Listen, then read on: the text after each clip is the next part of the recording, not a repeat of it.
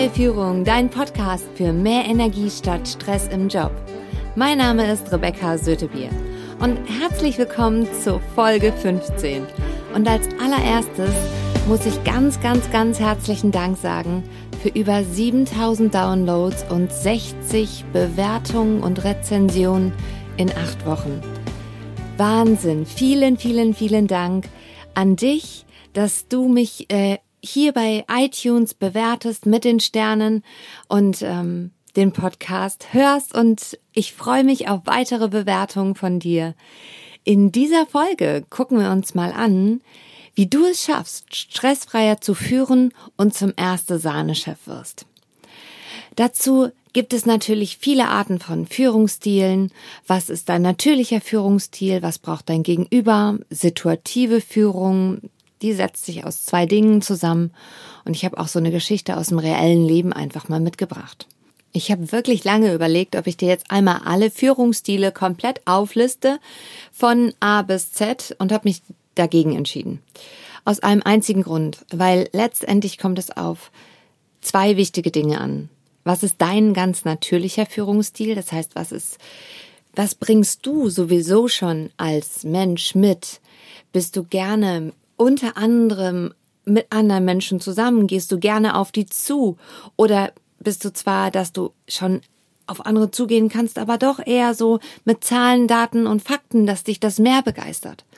Oder begeistert dich auch eigentlich viel mehr, dass du Zahlen, Daten und Fakten machst und andere Menschen, du kannst nicht so gut auf andere Menschen zugehen oder besser gesagt nicht, du kannst es nicht, sondern es ist einfach nicht so in dem Naturell mit drinne, dass du auf andere einfach so zuläufst und die so ganz locker ansprichst.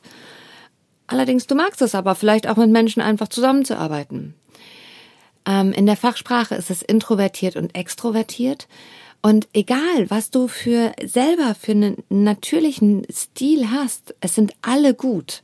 Denn jeder kann in den verschiedensten Situationen ganz groß, eine ganz großartige Führungskraft sein und ein absoluter erste Sahnechef. Wichtig ist in erster Linie aber erstmal zu gucken tatsächlich, wie ticke ich denn selbst? Also was sind meine Stärken? Worin bin ich gut? Was bevorzuge ich? Was ist einfach so das, was mir gegeben ist? Man kann es auch nennen, was ist mir in die Wiege gelegt? Und der nächste Schritt ist der, zu sagen, okay, was braucht denn mein Gegenüber? Also, wenn ich extrovertiert bin und einen introvertierten Menschen gegenüber habe und von dem ständig fordere, der soll ja mal mehr aus sich rauskommen, überfordere ich den ständig. Und das gilt es einfach herauszufinden. Was braucht denn auch mein Gegenüber? Ich mag sehr die Beschreibung, wenn wir unseren Gegenüber ein bisschen so behandeln wie eine Blume und mal herausfinden, was braucht der denn? Weil es ist ja auch so, wenn eine Blume eingeht, dann schreiben wir die Blume nicht an und sagen, äh, du blöde Blume, wie kann das sein, dass du eingehst? Sondern dann machen wir uns Gedanken dazu und stellen die vielleicht an einen sonnigeren Platz oder an einen schattigeren Platz, je nachdem, wo sie vorher gestanden hat. Wir gießen sie vielleicht ein bisschen mehr oder ein bisschen weniger, je nachdem, was ich vorher gemacht habe. Und genau das Gleiche gilt es einfach auch bei unserem Gegenüber herauszufinden, was braucht er denn?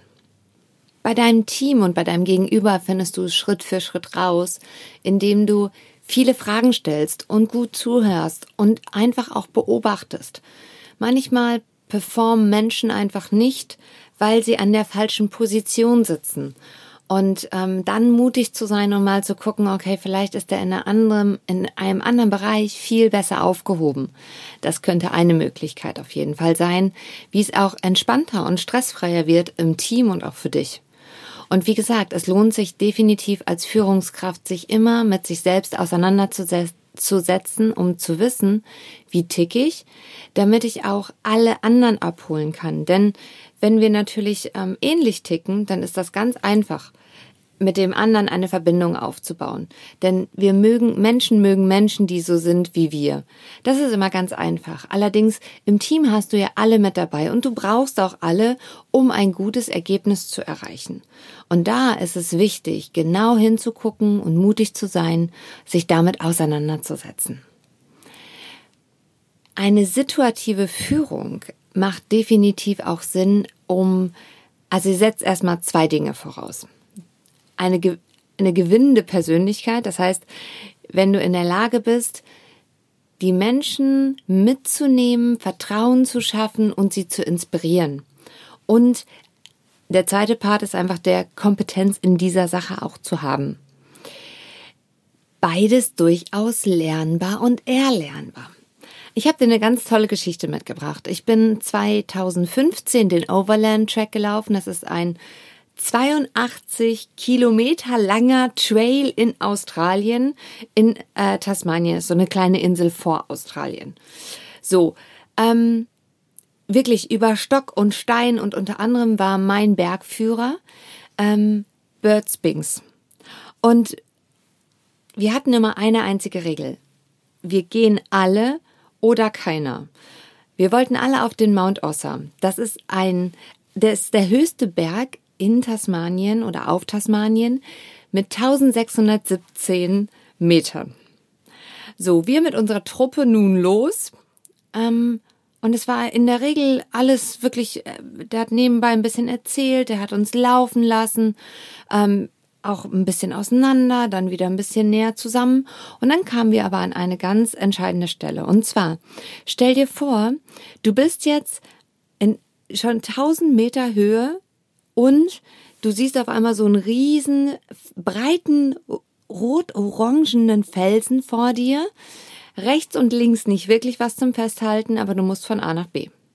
Also ich habe keine Höhenangst, aber ich hatte schon echt so ein mulmiges Gefühl, es war schon eine kleine Herausforderung. Dann kristallisierte sich in dem Moment heraus, dass die kleine Chinesin, die mit uns mitgelaufen ist, Höhenangst hat. Also der Deal war, entweder wir gehen alle hoch oder wir gehen alle wieder runter. Und Bird hat so souverän reagiert. Er als erstes hat er, er, also er hatte vorher gefragt, ob jemand dabei ist und Höhenangst hatte. Sie hat sich nicht gemeldet, vielleicht war es ihr unangenehm oder peinlich, aber er hat das komplett unkommentiert gelassen. Dann gab er uns eine Pause. So, wir durften erstmal Wasser essen, super. Ist zu ihr rübergegangen, hat sie erstmal beruhigt und gesagt, hey, es ist egal, wie wir entscheiden. Ähm, ich weiß, dass du darüber gehen kannst und dass du das auch schaffst, aber wenn du sagst, du möchtest das nicht, dann gehen wir einfach alle zurück. Und im Übrigen, nicht du bist der Buhmann, sondern ich, weil ich bin der Bergführer und ich entscheide das. Das hast du nämlich nicht zu entscheiden. Ja, sie sagte, ja, ich kann ja auch hier bleiben und ihr geht dann hoch. Der so, nein, ich bin der Buhmann, ich nehme das auf meine Kappe. Er hat sie dann tatsächlich motiviert, also sie war dann irgendwann so sehr aufgebaut, dass sie gesagt hat, okay, ich will es wenigstens probieren. Also ich kann ja auch immer noch aufhören, aber probieren will ich es wenigstens. Du stellst dich schon mal auf die andere Seite, einer steht hier und dann gucken wir mal, was passiert.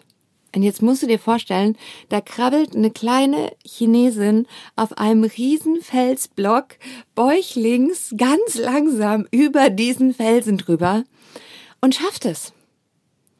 Ein sensationeller, guter Teamleader. Die ist von A nach B gekommen. Und ab dem Moment ging sie auch nur noch vorneweg neben Bird. Der hat entschieden, ähm, wenn jemand Höhenangst hat, dann braucht er extra Unterstützung. Die anderen konnten ja einfach auch so laufen. Ich hatte zwischendurch mal so ein bisschen Sorge, wo ich so gedacht habe, so wow, ob ich hier jemals wieder runterkomme. Hab die geäußert, habe mich gefragt, sag mal, so runter, also ja, runter ist tatsächlich halb so wild, Rebecca. Ich so wirklich? Ja, vertrau mir. Und da ich vorher schon eine Situation mit ihm hatte, wusste ich ganz genau, okay, ich kann Bird vertrauen. Und das tat ich auch. Das war, als wir oben angekommen sind, das war un unglaublich schön. Ich war auch so dankbar dafür, dass Bird einfach diese zwei Eigenschaften mitbrachte. Er hatte eine gewinnbringende Persönlichkeit und die geformt und die Chinesin hat ihm vertraut und es zumindestens, er hat sie inspiriert, es auszuprobieren und er hatte die Kompetenz in dieser Sache, weil er auch wusste, was er da tat. Im Nachgang erfuhr ich, dass die für eine einzige Tour zwei bis drei Jahre ausgebildet werden, bevor die losgehen. Die machen regelmäßig Schulungen, um sich weiter fortzubilden. Und ganz nebenbei muss ich noch sagen, wir in, mit unseren kleinen Rucksäcken, also musst dir wirklich so einen kleinen Turnrucksack vorstellen, der kein Gewicht hatte, außer eine Wasserflasche, ein bisschen was zu essen. Bird hatte einen 10 Kilo Rucksack auf dem Rücken, weil einfach dort so viele Lebensmittel drinne waren, dass wir den nicht unten lassen konnten. Und natürlich, das, der hat sich kein einziges Mal beschwert.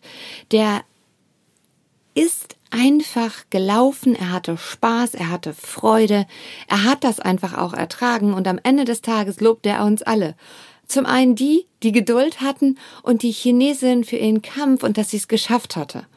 Und diese Geschichte zeigt sehr deutlich, dass situative Führung einfach auch erlernbar ist und dass es sich lohnt, sich mit diesen Dingen auseinanderzusetzen. Ich lade dich einfach ein, hab Freude daran, deine Persönlichkeit zu entdecken und zu gucken, okay, wie re reagiere ich unter Stress? Was löst bei mir Stress aus? Und das auch Schritt für Schritt weiterzuentwickeln. Denn wir lernen jeden Tag dazu. Also ich lerne bei jedem Training etwas Neues. Und es macht Spaß. Diese Kompetenzen, die kannst du erlernen über Trainings, über Podcast hören, über Austausch mit Kollegen, über Einzelcoachings, Videos und über Bücher. Meine persönliche Buchempfehlung ist heute das Buch von Dale Carnegie, wie man Freunde gewinnt. Du findest das unten in den Show Notes. Da packe ich es mit rein, damit du direkt den Link findest. In der nächsten Folge gucken wir uns an, wie du es schaffst, in drei Schritten den Stress positiv für dich zu nutzen. Und jetzt fasse ich nochmal kurz zusammen zum erste Sahnechef und stressfreier Führung. Wenn du weiterhin Lust hast, dich mit deinem natürlichen Führungsstil auseinanderzusetzen und zu gucken, wie und was brauchst du. Im zweiten Schritt, was braucht dein Gegenüber? Den zu fördern und zu fordern situative Führung zu lernen und Spaß daran zu haben, das zu entdecken.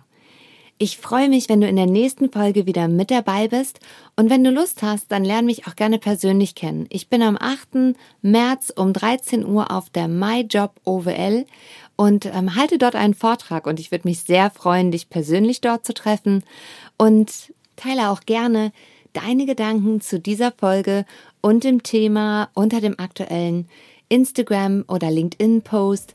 Ich freue mich einfach auf den Austausch mit dir.